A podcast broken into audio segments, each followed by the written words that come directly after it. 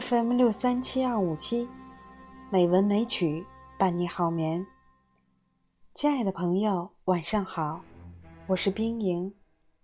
今天是二零一七年六月十日，欢迎您收听《美文美曲》第九百六十四期节目。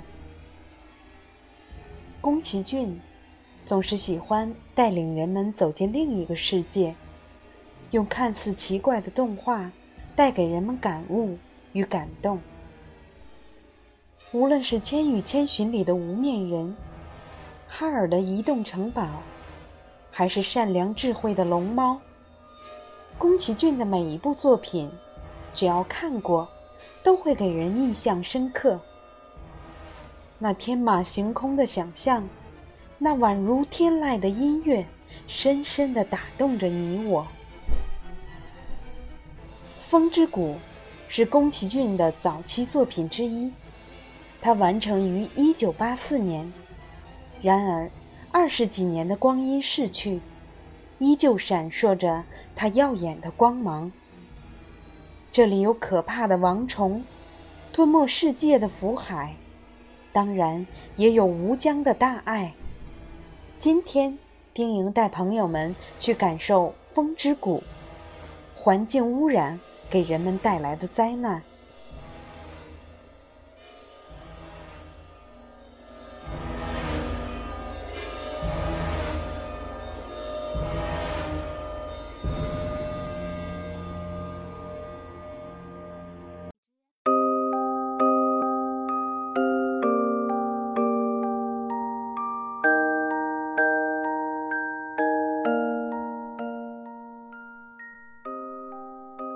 这个人身穿蓝色异族长衣，飘然降临在一片金色的大草原上，身系连接着即将失落的大地的羁绊，最后带领人们走向湛蓝的地方。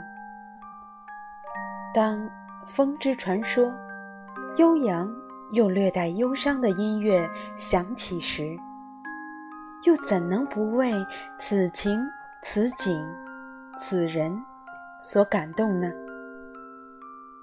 风之谷的纳乌西卡，一个将人类所有美德集于一身的美丽少女，宛若一个完美的理想化身，寄托了宫崎骏与人们的所有美好希冀。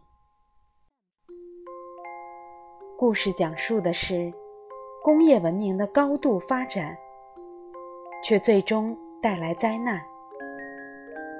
一场为期七天的虫族毁灭战争，摧毁了人类文明。一千年后，工业文明遗留下来的症结，仍然在困扰着这个星球。带有强烈毒性的植物。组成了令人望而却步的福海森林。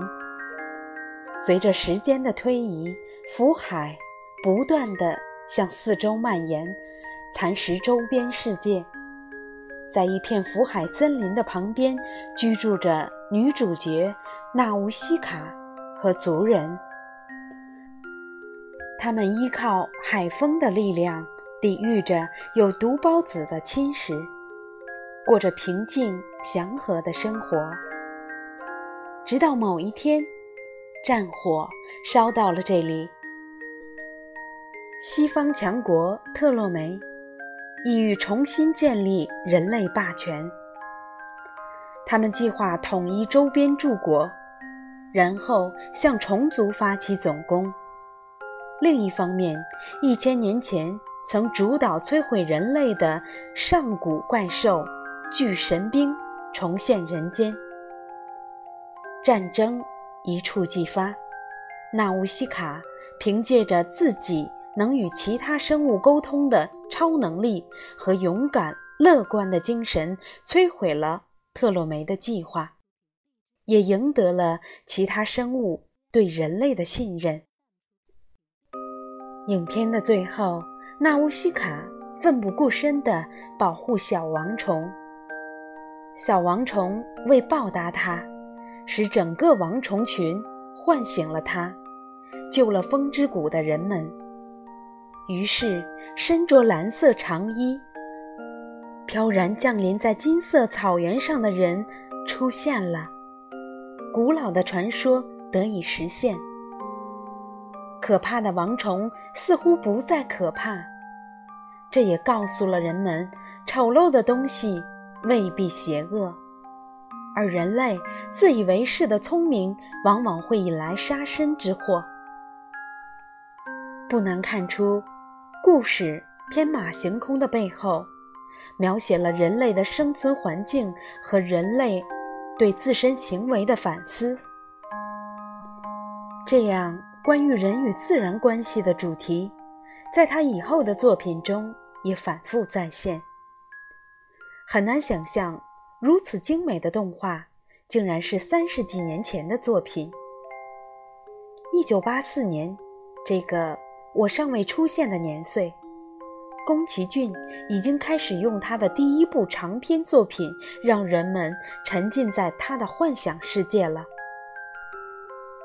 从前，在我们面前的是此起彼伏的高山，清澈见底的湖泊。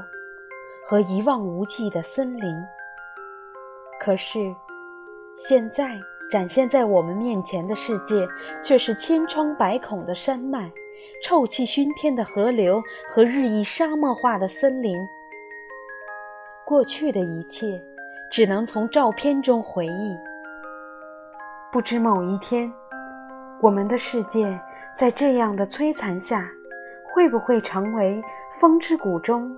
所描述的那样，当吸着现今的雾霾空气，望着灰色的天空，距离风之谷诞生三十多年的这个时代，这部动画更显出它的深远意义和大师的远瞻。